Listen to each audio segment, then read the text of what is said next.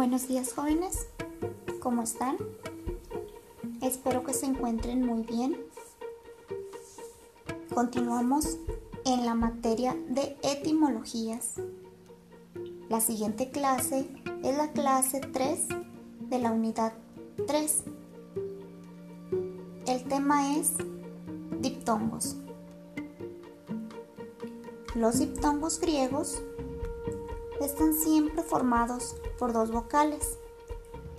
Son el conjunto de dos fonemas vocálicos que se pronuncian en una sola sílaba, de las cuales la segunda siempre va a ser I y U.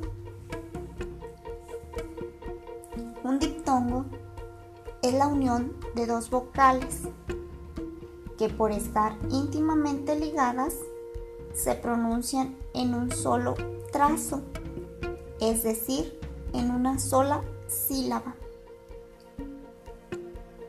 Recuerden que las vocales griegas son largas o cortas.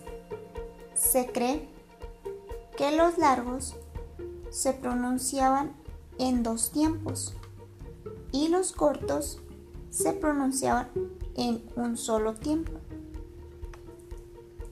Los diptongos más frecuentes son diptongo ai, ei, ou, au, eu, ui, u. Los diptongos griegos se pronuncian las dos vocales, tan solo en el caso de ou su pronunciación es distinta. Se pronuncia U. Los diptongos también podían estar formados por una boca larga, pero estos diptongos solo quedan los formados por alfa, ita y omega, con la letra ita suscrita que resulta de la simplificación de diptongos de primer elemento largo en la pronunciación, pero conservación en la escritura. En griego hay vocales breves y vocales largas. Las vocales largas duran en su pronunciación el doble de tiempo que las breves.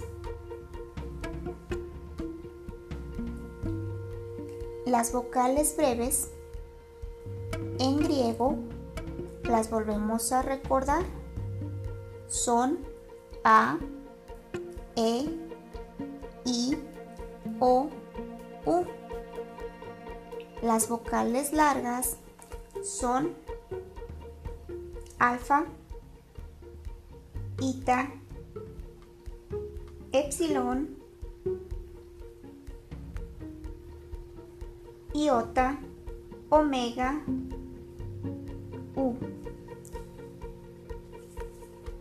Los, los diptongos en griego funcionan de forma muy similar al español, aunque hay que tener cuidado con su pronunciación. En su cuadernillo, en la página 42, está el tema de diptongos para que lo lean por favor. Es todo jóvenes, espero que se haya, que se haya comprendido la clase. Gracias, continuamos en la siguiente clase.